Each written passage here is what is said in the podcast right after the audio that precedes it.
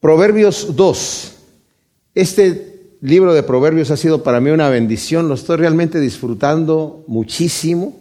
Y como hemos visto este libro, cuando di la introducción la vez pasada, dije que los proverbios no necesariamente están relacionados unos con el otro, pero todavía estamos como en la introducción de lo que es el libro de proverbios. Y Salomón, que es el escritor del libro de proverbios, sabemos que obtuvo sabiduría de forma sobrenatural de parte de Dios y está haciendo una exaltación a la sabiduría, pero no a la sabiduría del mundo, sino a la sabiduría divina, porque hay dos tipos de sabiduría, ¿verdad? Y esto es realmente impresionante porque en la sabiduría divina, como vamos a ver, nos ayuda a vivir vidas que agradan a Dios, a vivir vidas que nos convienen a nosotros mismos. Vimos en el, en el estudio anterior, si alguien se lo perdió por algún motivo, yo se lo recomiendo para sus hijos, para los jóvenes, porque ahí habla mucho de eso. Y como vamos a ver ahora en este Proverbios 2, ustedes se van a dar cuenta que esto se aplica muchísimo también a los jóvenes, pero nos habló sobre todo del joven eh, anteriormente, ¿verdad? La instrucción es buena siempre tomarla desde temprana edad. Nunca es tarde para empezar, pero cuando se empieza desde temprana edad, uff, es como el árbol plantado junto a corrientes de aguas, que cuando su hoja no cae, ¿verdad? Es como eh, la casa fundamentada en la roca, cuando vienen las tormentas está firme. Nunca es tarde para empezar a fundamentar la casa sobre la roca. El Señor en su gracia nos da sabiduría. Entonces, Salomón ah, nos había dado en la introducción Todavía no entramos en sí a hablar de proverbios, todavía sigue estaba hablando de la, de la sabiduría y de la introducción en la sabiduría y ha pasado a hablar a su hijo. No obviamente que está hablando con su hijo eh, físico, pero también vemos aquí a nuestro Padre Celestial hablándonos a nosotros como, como sus hijos. Así que cuando escuchamos hijo mío, tomémoslo de nuestro Padre Celestial hacia nosotros, porque Salomón lo está dejando desde este punto de vista, este legado hablándole como un maestro a su pupilo, ¿verdad? A su alumno, eh, pero no solamente desde el punto de vista académico, sino con el amor, con el cariño de un Padre amoroso. Y este es nuestro Padre Celestial diciéndonos, y vamos a leer, Hijo mío, si aceptas mis palabras y guardas mis mandamientos dentro de ti, haciendo atento tu oído a la sabiduría e inclinando tu corazón a la inteligencia. Si invocas a la prudencia y al entendimiento, alzas tu voz. Y si la procuras como a la plata y la rebuscas como a los tesoros escondidos, entonces entenderás el temor de Yahvé y hallarás el conocimiento de Dios. Vemos en el primer versículo, Hijo mío, si aceptas mis palabras y guardas mis mandamientos dentro de ti. O sea, está el llamado a una disposición de aceptar la buena instrucción para vivir de acuerdo a la voluntad de Dios. El llamado de Dios es ese. Escucha mis palabras, mi voluntad para ti es algo que te conviene. Vamos a ver, y tal vez lo voy a repetir varias veces, el pecado se autodestruye. El pecado destruye y se autodestruye. Es imposible que la maldad persevere. Por naturaleza es destrucción. Las tinieblas es mentira y se autodestruye. Lo que es verdad, la luz, las cosas de Dios, la verdad que nos está dejando aquí es vida. No solamente porque Dios arbitrariamente dijo, yo quiero que el que se porte bien va a encontrar vida, el que vive de acuerdo al Espíritu tiene vida y el que vive conforme a la carne, muerte. Yo quiero que la paga del pecado sea muerte, así lo determiné arbitrariamente. No, ese es el resultado natural. Y el Señor nos está diciendo, hijo mío, acepta mis palabras acepta. Ten esa disposición de aceptar instrucción con el propósito de vivir de acuerdo a la voluntad de Dios. Y si guardas mis mandamientos dentro de ti, o sea, no solamente en la mente, sino en el corazón. Aquí Proverbios 3:3 dice, nunca se aparten de ti la misericordia y la verdad, átalas a tu cuello, escríbelas en la tabla de tu corazón. O sea, el Señor no solamente quiere que entendamos la instrucción, y lo va a repetir varias veces porque es importante, de la manera mental, sino en el corazón. Y les digo por qué, porque cuando se, nosotros lo tomamos en el corazón, es una instrucción para ponerla por obra, es algo que estamos atesorando. Qué hermoso de veras es cuando leemos la palabra de Dios, no como unos estatutos, como golpes en la cabeza, ok, el Señor quiere que yo haga esto, bueno, no me queda otra. No, como mandamientos agradables. La voluntad de Dios es buena, es agradable. Si nosotros solamente sometemos nuestra vida, nuestra carne es la que, no quiere someterse a la voluntad de Dios, pero una vez que nos sometemos a la voluntad de Dios, cosechamos esa buena vida, cosechamos los frutos de gozo, de paz, de benignidad, o sea, cosas agradables. Nuestro cuerpo mismo carnal está diseñado para sentir el gozo del Espíritu Santo. Esas endorfinas empiezan a fluir en nuestro, en nuestro cuerpo y nos sentimos bien. Cuando estamos orando y tenemos un momento de, en la presencia de Dios, nos vitaliza, ¿no es cierto? ¿Verdad? Entonces está diciendo el Señor, guarda dentro de ti, de tu corazón, lo que yo te voy a decir, haciendo atento tu oído a la sabiduría e inclinando tu corazón a la inteligencia. Nuevamente aquí está hablando de la voluntad para escuchar la sabiduría. Vimos anteriormente en el capítulo 1 cuando está hablando, introduciendo los proverbios, versículo 1 dice proverbios de Salomón, hijo de David, rey de Israel, para adquirir sabiduría e instrucción. La palabra es jochma, que es para alcanzar la más alta perfección espiritual. Ese es el propósito de proverbios. Y dice, haciendo atento tu oído a la sabiduría, y como repito, y lo voy a repetir, no es una sabiduría general, es una sabiduría real, la sabiduría de Dios. Hay sabiduría, como vamos a ver más adelante, diabólica también, inmundana. Que es el propósito de Proverbios, dijo, para alcanzar sabiduría divina. Primera de Corintios 2, del 6 al 7, nos habla acerca de esta sabiduría divina y nos lo dice de una forma bien especial. Si quieren abrir sus Biblias ahí, dice, sin embargo hablamos sabiduría entre los que han alcanzado madurez, pero una sabiduría no de este universo, ni de los gobernadores de este mundo forzados a desaparecer sino que hablamos sabiduría de Dios en misterio, la cual ha sido escondida, la cual Dios predestinó antes de los siglos para nuestra gloria, la cual ninguno de los gobernantes de este mundo conoció, porque si lo hubiesen conocido, nunca habrían crucificado al Señor de gloria. O sea, nos está hablando el Señor de sabiduría divina, sabiduría real, lo que es la verdad. El hombre natural está al revés. Cree que la mentira que está concibiendo con su mente carnal es lo que es sabiduría.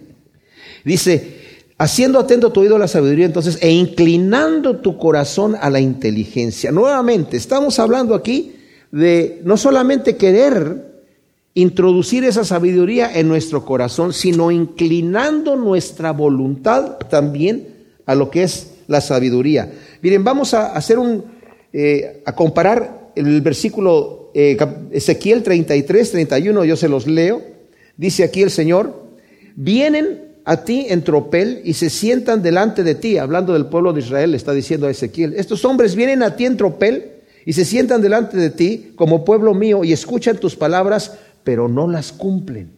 Porque con sus bocas hacen halagos, pero sus corazones andan en pos de su avaricia. O sea, están completamente lejos de lo que, de lo que realmente tienen que estar haciendo, que es disponer sus corazones para recibir y atender a las cosas que Dios está haciendo. Dice, vienen y se presentan. Hay gente que viene, se siente en la iglesia, escucha el mensaje, qué bonito está, pero no tiene la menor intención de hacer la voluntad de Dios. Salmo 119, versículo 112 dice, incliné mi corazón a cumplir tus estatutos y de continuo hasta el fin. He inclinado mi corazón a seguir tus estatutos. O sea, la voluntad. Como dice el Señor, Vas a servir al Señor con toda tu voluntad, con toda tu mente con todas tus fuerzas. Estamos hablando aquí de, de la sabiduría de Dios. La sabiduría del mundo solamente se almacena en la mente, pero la sabiduría de Dios se almacena en la mente y en el corazón, eh, que es capaz de convertir el alma. Salmo 119, 7, Salmo 19, 7, ¿verdad? Que la ley de Dios es pura, es santa, convierte el alma. O sea, la sabiduría de Dios nos va convirtiendo, la palabra de Dios nos va limpiando, dice la Escritura. Que la, dice el Señor le dijo a sus discípulos, ustedes ya están limpios por la palabra que yo les he hablado. O sea, cuando estamos nosotros recibiendo la instrucción, es como decía Kenny, leamos los proverbios no nada más para leerlos y decir, mira qué bonito, qué interesante está lo que está diciendo aquí, sino para vivirlos, para tomar consejo y llevarlos por obra. Es lo que nos está diciendo aquí. Luego dice el versículo 3, si invocas a la prudencia y al entendimiento, alzas tu voz Invocar es la palabra vinyá en griego que significa pedir a Dios entendimiento y sabiduría. Santiago dice, si tienes falta de sabiduría, pídela a Dios y Él te va a dar abundantemente y no va a hacer ningún reproche, te la va a dar, pide con fe. O sea, invoca a la sabiduría, a la prudencia, con el fin, con el sincero deseo de entender para obedecer. A la prudencia, la palabra es joimah, perdón, jogmah. Alzas tu voz Va en ascenso de la disposición a guardar, a querer escuchar, a inclinar el corazón para invocar con un deseo vivo, como dije, de obtener esa sabiduría para practicarla. Y dice el versículo 4, si la procuras como la plata y si la rebuscas como a tesoros escondidos, como la plata, eh, por ser una riqueza duradera, pero en realidad más que la plata y el oro. O sea, la comparación es por la plata, porque la plata pues, es un metal que no se corrompe, ¿verdad? Pero la sabiduría todavía es mayor. Eh, aquí mismo en Proverbios eh, capítulo 8 está hablando la sabiduría aquí, pero es Dios a través de las palabras de la sabiduría. El versículo 19 dice, mi fruto es mejor que el oro, sí mejor que el oro afinado, mi ganancia mejor que la plata escogida. Y el Salmo 119, versículo 72, dice, mejor me es la ley de tu boca que millares de oro y plata. O sea, si la estás buscando más que eso, más que tesoros escondidos, la rebuscas, dice. Y también la escritura nos habla de cómo tenemos nosotros esta palabra que es el tesoro en vasos de barro. Pero también dice la palabra de Dios que en Jesucristo están escondidos los tesoros de la sabiduría de Dios para nosotros. Riquezas, uno de los mayores, dice, eh, um, bueno, el Señor nos dijo, ¿verdad? No puedes servir a Dios y a las riquezas, así que tienes que buscar a quién vas a servir y qué es lo que quieres obtener para tu vida. ¿A qué, a qué te vas a dedicar? ¿Cuál va a ser la prioridad de tu vida? Si buscas la sabiduría más que las riquezas, al final nos va a decir, vas a entender el temor de Yahvé y hallarás el conocimiento de Dios. Dios no se esconde, mis amados. Dios está allí para que todos nosotros lleguemos a, conocerlo, a recibirlo. La Biblia nos habla mucho del conocimiento de Dios y aparentemente pareciera que está hablando de un conocimiento académico, pero no es así. Pedro nos dice que es a través del conocimiento de Dios que nosotros somos libres, que obtenemos el Espíritu Santo a través del conocimiento de Dios. Y después dice, y si ustedes este, hacen estas cosas y abundan en ellas, que es añadir a la fe eh, virtud, a la virtud conocimiento, al conocimiento dominio propio, al dominio propio paciencia, a la paciencia piedad, a la piedad afecto fraternal y al afecto fraternal amor. Si dice, estas cosas abundan en ustedes, no van a estar ociosos sin, sin fruto en cuanto al conocimiento de nuestro Señor y Salvador Jesucristo. Ese conocimiento, como dije, es conocerlo en una relación es, la razón por la cual el Señor nos quiere dar vida. La gente que no conoce a Dios no saben quién es Dios. Y cuando no conocemos la escritura dice, no tanto es que tú conoces a Dios, sino que Dios te conoce a ti, ¿verdad? Como predicó Kenny la otra vez, te haces la pregunta, ¿verdad? ¿Dios me conoce? O sea, me conoce como su siervo, lo conozco yo a Él como mi Señor, lo conozco como mi amigo, lo conozco como mi Salvador, lo conozco como mi, mi todo de mi vida, entonces dice, entenderás el temor de Yahvé y hallarás el conocimiento de Dios. Ahora, hemos estado hablando de las riquezas. Vamos a ver que en este salmo, vamos, digo, en este proverbio, vamos, se nos habla de tres males. El primer mal es cuidado. No busques las riquezas. Las riquezas está bien, las riquezas te ayudan en ciertas cosas, ¿verdad? Pero eso no es lo que es. De hecho, Eclesiastés dice, dice, las riquezas te ayudan porque te dan seguridad, pero la sabiduría te da una seguridad para la vida, para completa, eterna. O sea, las dos cosas te dan seguridad, las dos cosas te ayudan. Y muchas veces preferimos nosotros tener las riquezas porque tenemos el control completo nosotros y no queremos dejarle el control a Dios. Yo quiero tener el control. Señor, dame las riquezas y yo no te molesto. ¿Verdad? Pero dice, tú busca la sabiduría más. Y el Señor va a tener en cuenta todas mis necesidades. Busca primero el reino de Dios y su justicia. Yo quiero tener esa sed de buscar la sabiduría de Dios y todo lo demás me va a ser añadido de parte de Dios. Entonces, vas a entender el temor de Yahvé. Ese es también el propósito del libro de Proverbios. Cuando nos está hablando en el primer capítulo de Proverbios acerca de la sabiduría, al final termina diciendo el principio de la sabiduría es el temor de Yahvé, pero los insensatos desprecian la sabiduría y la instrucción. O sea, nos dice que el libro de Proverbios es para adquirir sabiduría e instrucción. Y nos dice que el principio de la sabiduría es el temor de Yahvé, pero los insensatos desprecian ambas cosas, la sabiduría y la instrucción. Lo que Dios me quiere mostrar a mí y luego una instrucción de cómo llevarlo a cabo. Es impresionante, el Señor nos trata como, Él sabe lo que somos, Él sabe que somos polvo, venimos a Él como niños y nos trata como niños. Pero después espera que vayamos creciendo y conforme vamos creciendo y vamos creciendo espiritualmente, nos va llevando de gloria en gloria, nos va al paso que nosotros vamos, el Señor nos va llevando. Pero el Señor quiere que crezcamos. Si vemos los mensajes del Señor a las iglesias en Apocalipsis, aunque algunas de las iglesias se ven muy bien, el Señor todavía les exige un poquito más, ¿verdad? Un poquito más. Las que están mal las, las reprende, ¿verdad? Pero a todas les dice, Retén lo que tienes, o sea, no tienes ningún problema, pero retén lo que tienes para que nadie tome tu corona. Continúa, mantente allí. Tú estás mal, vuélvete a tu primer amor, aunque tienes buenas obras y tienes buenas cosas, necesitas siempre ese paso extra. Continúa. Entonces, cuando tienes esta sabiduría y la buscas más que la plata y el oro, que es, ese es el tesoro que el hombre busca, porque le da poder. Pero cuando yo busco la sabiduría, también me da poder. Pero no me da el poder del mundo, me da el poder de Dios en mi vida, operando. Porque es el poder de Dios que está operando. Y aunque no tenga mucho dinero, como dice el Señor, busca primeramente el reino de Dios, todo lo demás te va a ser añadido. Dios sabe lo que tú necesitas y te lo va a dar en el momento que tú lo necesites. Y lo que no me da es porque no lo necesito en ese momento. Versículo 6 dice, porque Yahvé da sabiduría y de su boca procede la ciencia y la inteligencia. Dios es quien da la sabiduría que es de arriba, sabiduría de verdad, porque hay sabiduría diabólica, ¿eh? Y maldad y mentira. Si vemos el libro de Santiago, ahí Santiago nos está hablando acerca de las dos tipos de sabiduría que hay.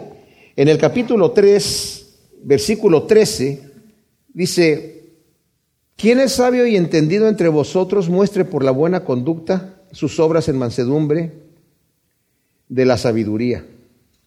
Pero si tenéis celos amargos y rivalidad en vuestros corazones, no os jactéis y mintáis contra la verdad. No es esta la sabiduría que desciende de lo alto, sino es cosa terrenal, natural y diabólica. Porque donde hay celos y contienda, ahí también hay desorden y toda obra ruin. Pero la sabiduría de lo alto es primeramente pura, luego pacífica, comprensiva, dispuesta a razonar, llena de misericordia y de buenos frutos imparcial y sincera. Y el fruto de justicia es sembrado en paz para los que hacen la paz. Esa es la sabiduría que el Señor nos quiere dar a nosotros, ¿verdad? Y bueno, en Primera de Corintios también, como ya vimos, está hablando acerca de la sabiduría que recibimos de Dios. Tenemos la mente de Dios. Y de hecho, eh, si leemos aquí, nuevamente, vamos a, leerlo para eh, rematar un poquito esto. Ahí en el Primera de Corintios capítulo 2, versículo 7, como lo leímos, hablamos sabiduría de Dios en misterio, la cual ha sido escondida, la cual Dios predestinó antes de los siglos para nuestra gloria. Es sabiduría escondida que el Señor ha predestinado para nosotros. De su boca procede la ciencia y la inteligencia. Hay ciencia, hay lo que es falsamente llamada ciencia, ¿verdad? Pero de la boca de Dios procede eh, la ciencia y la inteligencia. Cuando vimos aquí, le dan vuelta a Proverbios 8, capítulo 8, ah, versículo 14. Mío es el consejo y la instrucción, mía es la inteligencia y mía la fortaleza. Dios nos enseña el camino recto, la verdadera ciencia, de su boca procede. Atesora Dice, Él atesora el acierto para los hombres rectos, ese escudo al que anda en integridad. O sea, el Señor nos promete el acierto en los caminos que tenemos que andar. Cuando nosotros nos, entregamos al Señor, escuchamos sus palabras, escuchamos su instrucción, el Señor hace que nuestros pasos estén centrados en el camino. Somos certeros en nuestra carrera hacia la eternidad, mis amados. El Señor no nos va a dejar desviarnos en ninguna manera. Dios es recto y certero para dirigir los pasos de todos nosotros. Pablo aquí en, eh, hablando a Timoteo, en segunda de Timoteo 2.20, dice, en una casa grande no solo hay vasos de oro y de plata, sino también de madera y de barro, unos ciertamente para usos honrosos y otros para usos común. Así que si alguno se limpie de estas cosas, será vaso de honra, santificado y útil para su amo, preparado para toda buena obra. El Señor nos va a hacer certeros en andar en toda buena obra si nosotros preparamos nuestra vida y nos limpiamos de todo lo que el Señor quiere que nos limpiemos, ¿verdad? Y nos dice, Él es el que guarda las sendas de justicia y persevera el camino de sus santos. Fíjense qué bonito eh, versículo aquí en Efesios capítulo 2, versículo 10, somos hechura suya, creados en Jesús el Mesías para buenas obras, las cuales Dios preparó de antemano para que anduviésemos en ellas. El Señor ha preparado nuestro camino de antemano. Él ya sabía quiénes lo van a obedecer y ha preparado buenas obras. Ahora, nosotros escogemos andar en sus caminos o no. Pero nadie diga, no, es que Señor, si, no me preparó camino, entonces ¿en dónde voy a andar? Es que Él ya sabía. Tenemos la libertad de escoger los caminos de Dios y el Señor va a tener una senda preparada para nosotros. El Salmo 23, ¿verdad? El Señor eh, dice, tú me vas a llevar a lugares de dedicados pastos, me, me vas a hacer yacer ahí, vas a preparar mi camino, Señor. Ya tienes el camino para mí. Y nos dice aquí, eh, Dios persevera el camino pues de sus santos, entonces entenderás la justicia y el derecho la equidad y todo buen camino. Esto es tremendo. Es a través de la experiencia de andar en los caminos de Dios que podemos discernir lo bueno de lo malo. En Hebreos 5, el escritor de Hebreos está hablando y diciéndole a los hebreos, debía ser ya maduros, pero sois todavía niños y tengo necesidad de enseñarles nuevamente los rudimentos principales de lo que es la enseñanza de la doctrina de Dios, porque se han hecho tardos para oír. Y tengo que darles leche, no les puedo dar alimento sólido. Dice, porque el alimento sólido es para los que han alcanzado madurez, los que por el uso tienen los sentidos ejercitados en el discernimiento del bien y el mal. Y aquí nos dice, entonces entenderás la justicia y el derecho, la equidad y todo buen camino. Conoceremos la justicia, el derecho, la equidad y todo buen camino porque somos imitadores de Cristo. Pablo dijo, sean imitadores de Cristo como hijos amados y también dijo, ser imitadores de mí como yo soy de Cristo. Cuando imitamos al Señor y andamos caminando como debe de ser Juan, capítulo primero de Juan eh, 2.6, dice, el que dice que permanece en Él tiene que andar como Él anduvo. El versículo 28 de ese mismo capítulo dice, permaneced en Él para que cuando se manifieste no nos apartemos de Él avergonzados. O sea, al andar caminando nosotros vamos a discernir el derecho y la justicia. Proverbios 2, 10.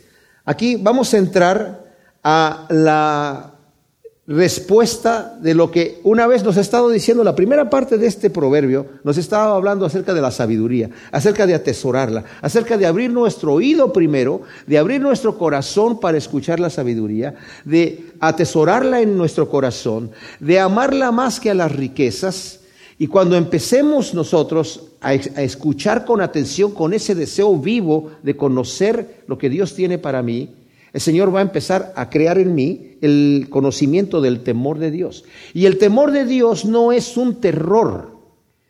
Miren, el temor de Dios yo lo puedo describir de una manera simple, aunque es complejo, quiero describirlo en este momento simple. Es lo que es el Evangelio también. Tiene dos caras. El temor de Dios, por un lado, vemos a un Dios todopoderoso y todo amoroso, que ha dado a su Hijo a morir en la cruz por nosotros, que tiene promesas impresionantes, que tiene un reino celestial, mis amados, que si nosotros tuviésemos la oportunidad de verlo en un instante, quedaríamos extasiados. Pero si meditamos en lo que dice la Escritura acerca de las cosas celestiales, podemos vislumbrar un poquito y decir, wow, ¿qué va a ser aquello cuando estemos en esa ciudad que nos describe ahí en Apocalipsis y, los profetas, lo que nos describe ahí de la, de la gloria del Señor, como Pablo dice, vi cosas ahí en el tercer cielo que no las puedo explicar, impresionantes. Es lo que Dios tiene para nosotros. Cristo no vino a condenar al mundo, sino para que el mundo sea salvo por él. El que en él cree no es condenado. Ah, pero el que no cree ya ha sido condenado. Y ese es el otro lado de la moneda. Y también es un Dios terrible. Y es un Dios todopoderoso y hay de aquel, ¿verdad? Horrenda cosa es caer en manos de un Dios vivo cuando entras en juicio con ese Dios. Entonces el temor de Dios tiene las dos cosas. Por un lado yo tengo que andar en rectitud delante de Él porque Él es santo. Y yo, ¿quién soy para presentarme delante de un Dios santo? Pero sé que me ama y tiene compasión de mí. Por el otro lado, si soy desobediente y no me interesa lo que Dios haya hecho por mí, no me interesa que Cristo haya muerto en la cruz, Pisoteo, como dice Hebreos, la sangre de Cristo y la tomo por inmunda. Uy, pues entonces voy a tener que sufrir la consecuencia, ¿verdad?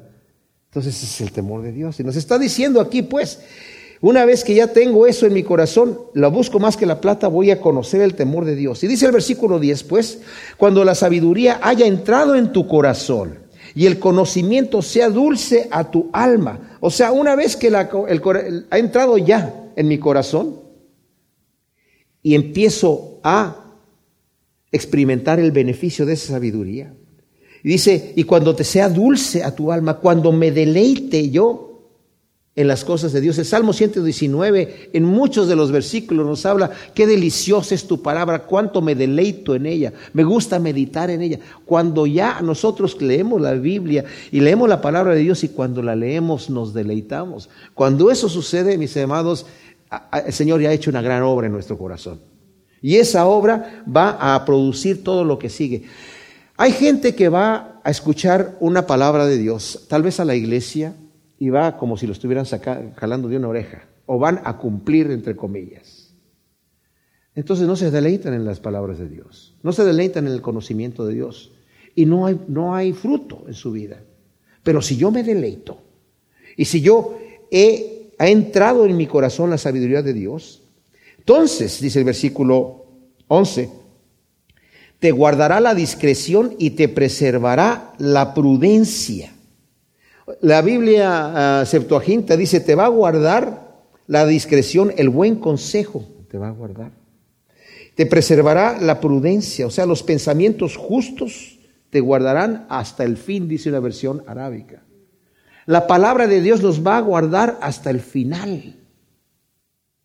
¿Con qué limpiará el joven su camino? Con guardar la palabra de Dios. O sea, al tener yo la palabra de Dios, el Señor va a limpiar mi camino, me va a enseñar sus estatutos, me va a guiar. Segunda de Pedro, capítulo 1, versículo 10 y 11, como ya lo platicamos antes, dice que si nosotros permanecemos en el Señor haciendo estas cosas de añadir a nuestra fe virtud, a la virtud conocimiento, al conocimiento dominio propio, al dominio propio piedad, a la piedad, digo, dominio propio paciencia, a la paciencia piedad, a la piedad afecto fraternal y al afecto fraternal amor, haciendo estas cosas y permanezco allí, dice, no os dejarán estar ociosos, no caeréis jamás. Y de esa manera te va a hacer entrar una eh, amplia y generosa entrada en el reino de los cielos. O sea, hay una gran promesa al estar guardando yo las cosas de Dios. Una vez que ha entrado la sabiduría en mi corazón, me va a guardar la discreción y me va a preservar la prudencia para librarte del camino malo del hombre que habla cosas perversas. Y ahora estamos entrando aquí en el segundo mal. Te va a librar el Señor, te va a librar esta sabiduría de Dios, que yo lo entiendo, ahora como conocemos nosotros el Evangelio, esa sabiduría viene a través del Espíritu Santo, del nuevo nacimiento que tenemos en el Señor, pero también de recibir el consejo de Dios. Una vez que eso ha entrado en mí, ¿verdad? Me va a guardar del hombre malo, del camino malo primeramente. O sea, es a través de eso que el Señor me instruye para que yo no ande. Dice primera de Pedro también, eh, segunda de Pedro capítulo 1, versículo 3, que es a través del conocimiento de Dios que ahora yo puedo vivir como Dios manda. Es a través del conocimiento de Dios que yo puedo huir de los deseos de la carne. Es a través del conocimiento de Dios que yo puedo tomarme de las promesas de Dios. Es a través del conocimiento de Dios que yo soy conocedor de la herencia que tengo en Él. Eso es lo que nos dice el versículo 3 y 4 de segunda de Pedro capítulo 1, en resumen. Y eso viene a través del conocimiento de la sabiduría de Dios, de introducirla en mi corazón, de tomarla, de apropiármela para mí. Y me va a evitar andar en el camino malo y me va a evitar andar con el hombre que habla cosas perversas. Esto es especial. Dice que me va a librar del hombre que habla cosas perversas. ¿De qué manera me va a librar del hombre que habla cosas perversas? ¿A qué se está refiriendo? No tanto a que yo no me junte con una persona que solamente está diciendo chistes groseros, digamos, o cosas que digan maldiciones. No, los hombres que hablan cosas perversas son estos tipos que tenemos nosotros en nuestras universidades y que son estos grandes pensadores que han contaminado nuestra juventud. Hombres que hablan cosas perversas como Richard Dawkins, como Federico Nietzsche, como Carlos Marx, que penetran con ideas y como nosotros vamos a ver más adelante, eran gente que conocieron al Señor en su juventud, pero se apartaron. Y al haberse apartado, Dios los entregó una mente reprobada y ahora están hablando cosas perversas. Pero la sabiduría, si tú te la atesoras y la pones en tu corazón, te va a librar de hombres que hablan cosas perversas. Por eso es, elemental que, que o sea, yo no puedo razonar, mis amados. La sabiduría de Dios no tanto es intelectual. ¿Se dan cuenta? La fe no se puede razonar. Yo no puedo convencer a una persona y, tratarle de decir de una manera mental que Cristo es el Hijo de Dios y que tiene... Y eh, hablarle de todas estas cosas. No se puede. Y algunas personas creen que la fe es algo mental. Yo creo en el Señor Jesucristo, ya estoy listo. Estaba escuchando al pastor eh, David Rosales en, el radio y dijo una descripción de fe que me dejó satisfecho. Dije yo, oye, qué, qué sencilla forma tan fácil de expresar lo que es la fe. Dice, lo que es la fe es lo que tú haces. Tú haces lo que crees. O sea, yo puedo decir que creo en muchas cosas, pero como yo vivo, lo que yo hago manifiesta lo que yo creo. ¿Verdad? Que es sencillo. Es fácil y es sencillo. Por eso Santiago, que algunos lo critican porque dicen que Santiago está hablando de que hay que ganar el, reino de los cielos a través de, de las buenas obras, eso no dice Santiago. Santiago dice, tú dices que crees, a ver, muestra, porque los demonios también creen, pero mira qué están haciendo los demonios. Se han revelado. Esa no es la fe salvadora, esa no es la fe que manifiesta que yo sé que, si yo sé que Dios es amor, si yo sé que Dios es vida, si yo sé que Dios quiere para mí lo mejor, ¿Cómo ando viviendo? Si ando viviendo en rebeldía, no creo realmente. Digo que creo, pero no creo. Mi fe es una fe de palabras nada más. Pero cuando yo tengo esa sabiduría de Dios en mí y la he tesorado en mi corazón, no mentalmente, en mi corazón, en mi vida, y estoy deleitándome en la palabra de Dios, esa sabiduría de Dios, ese poder del Espíritu Santo me va a librar de hombres perversos, de las malas y falsas doctrinas y estos aquí, como dije yo, dice el versículo 13, de los que abandonan los caminos rectos para andar por sendas tenebrosas. Estos hombres conocieron al Señor en su niñez, pero se rebelaron contra Dios. Voluntariamente dijeron, esto yo no lo recibo. Y ahora, ¿por qué no lo reciben? Porque quieren andar en sendas tenebrosas. Miren mis amados, el Señor no es Dios de confusión. Y yo les voy a decir una cosa. La persona que se aparta del camino de Dios, se aparta porque de repente quiere hacer algo que no va de acuerdo a la voluntad de Dios. Entonces, se quiere dar permiso de hacer algo que no está de acuerdo a la voluntad de Dios y por eso dice, entonces yo voy a ver una alternativa, ¿verdad? Pero después empieza a haber una separación tan exponencial y tan grande que al rato ya está tan lejos del camino que se convierte en enemigo de Dios, atacando las cosas de Dios. Porque yo me pongo a ver, ¿qué tiene que estar haciendo este señor Nietzsche, que ya, se murió y está entregando cuentas ahora, pero este señor Dawkins, ¿por qué se aferra tanto en seguir blasfemando el nombre de Dios? ¿Por qué está en una posición militante en contra del Señor? ¿Por qué se ha puesto en esta situación? Porque se ha separado tanto, ha dado el paso que dio Satanás y que, los, y que dieron los ángeles que se rebelaron. Se rebelaron y como se rebelaron, llegaron a estar completamente opuestos. Y llega un momento entre los humanos, fíjese, los ángeles no tienen Salvador. Dice Hebreos que los ángeles no tienen Salvador. Nosotros sí. Y el Señor nos da muchas oportunidades y la paciencia de Dios es tan grande que el Señor se espera y se espera y se espera y se espera. Pero en muchos de estos casos yo calculo que muchos de estos hombres ya son reprobados, ya no tienen remedio, porque ya cruzaron la línea y ya el Señor ya los soltó.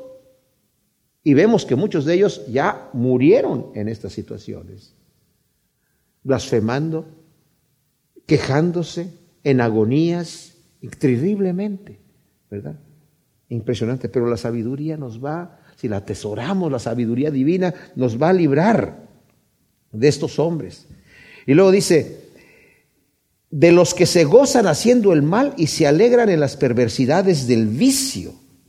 O sea, hay gente que escogieron el camino de maldad. Dice, retuvieron con injusticia la verdad, porque no querían andar en los caminos de Dios, habiendo conocido a Dios, no le glorificaron como a Él, ni le dieron gracias, se envanecieron, retrocedieron, como vamos a ver en Romanos este domingo, ¿verdad? Y el Señor nos entrega una mente reprobada. Que van a llegar muchos de ellos también, incluso que se creen que, que, van a participar. Señor, Señor, que no hicimos, que no hicimos muchas cosas. Apártate de mí, maldito, no te conozco. ¿Qué? Hacedor de maldad. Te apartaste a hacer el mal. No tienes parte ni suerte. No te conozco. Eres un hacedor. Te conozco, pero te conozco como hacedor de maldad. Y se alegran en las perversidades del vicio. Todo pecado es un vicio, mis amados. Y todo pecado es adictivo. Y es terrible ver cómo el vicio corrompe, cómo el vicio destruye, cómo el pecado corrompe, cómo el pecado destruye. Dice, se han apartado y se han ido a las perversidades del vicio.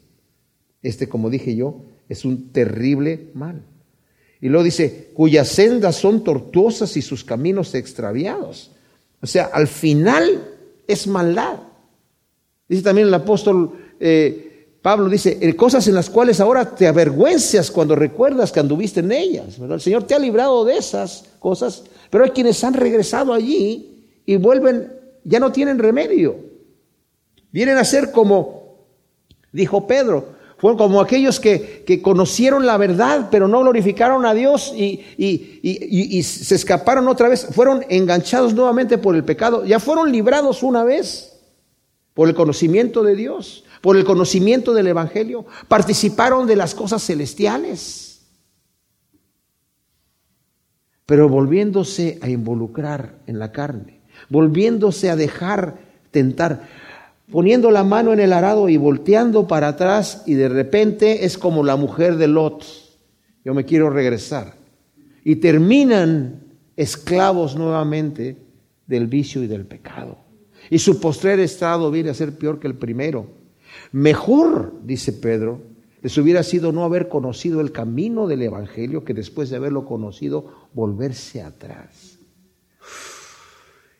Nos dice Hebreos que para aquellos que se retroceden, y nos lo dice Pedro también, y nos lo dice en la carta de Judas, en donde nos está hablando acerca de contender por la fe, de pelear por la fe, que una vez fue entregada a los santos. Dice, para los tales que se han regresado, que completamente llegan a, a un punto terrible en su vida, está reservada la más densa oscuridad de las tinieblas. ¡Wow!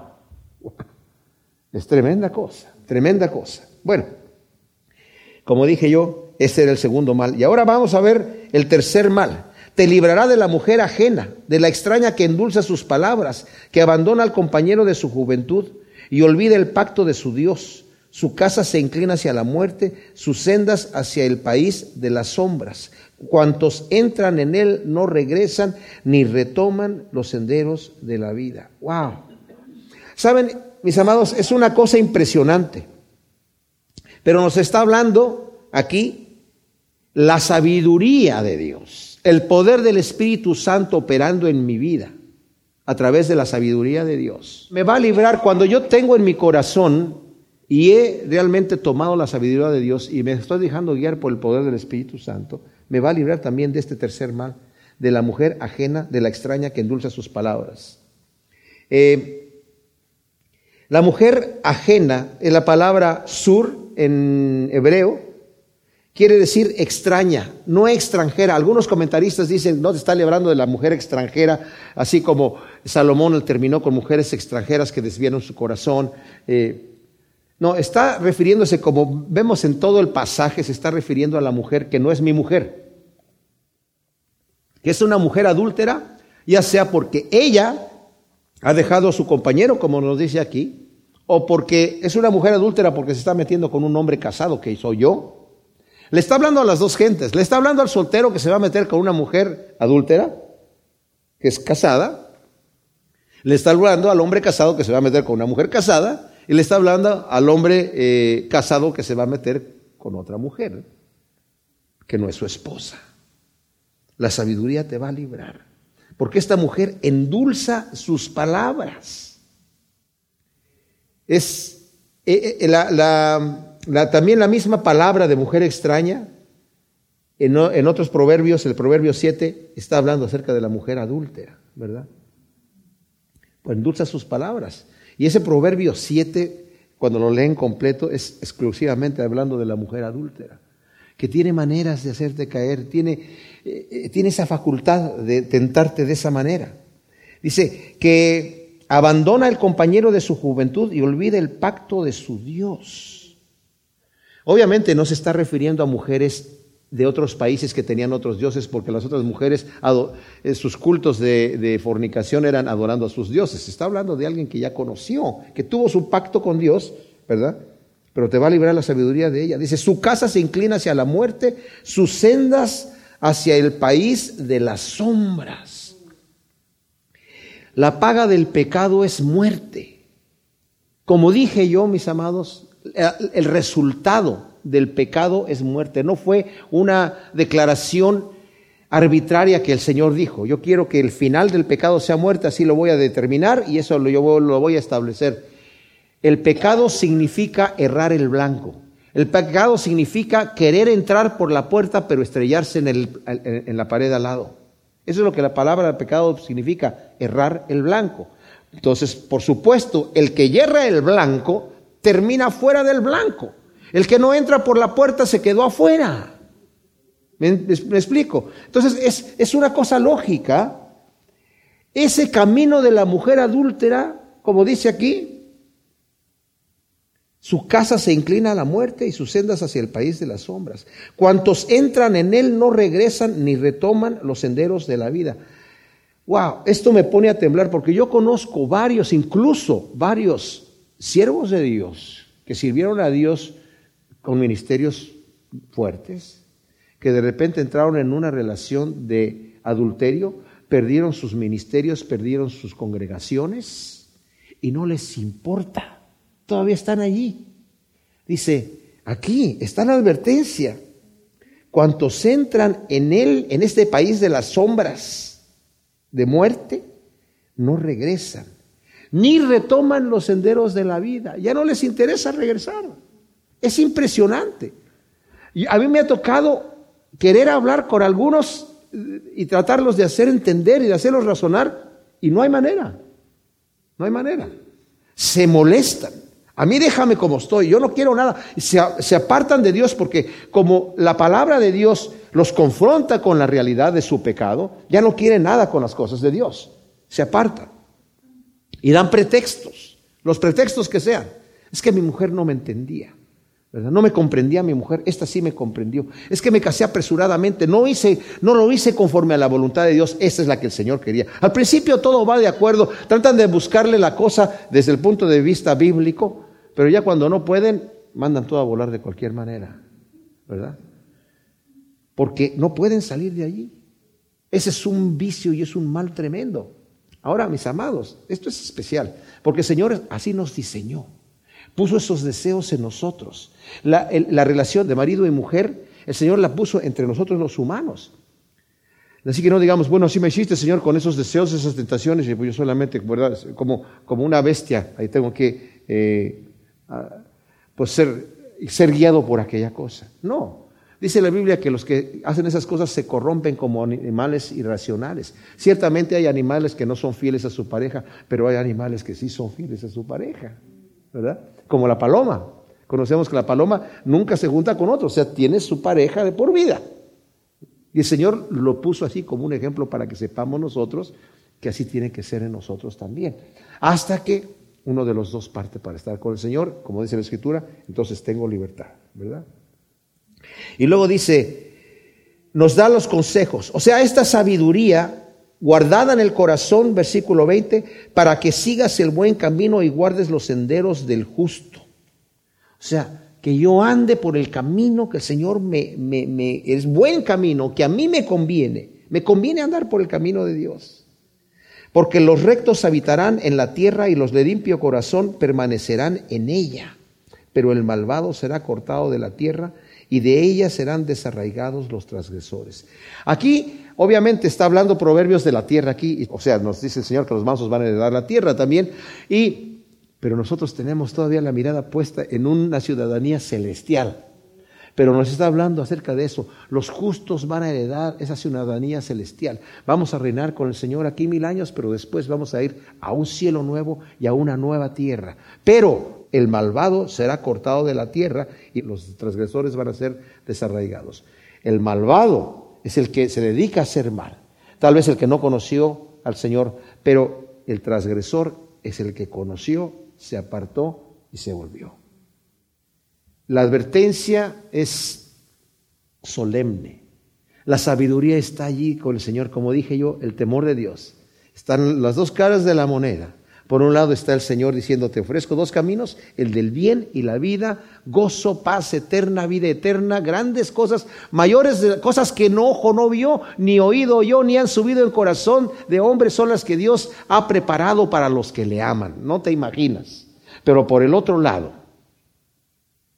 pongo también el camino del mal y la muerte. Tú escoge. Padre, gracias por tu palabra. Te pedimos que tú la siembres en nuestro corazón como una semilla que produce su fruto al ciento por uno en nombre de Cristo Jesús. Amén.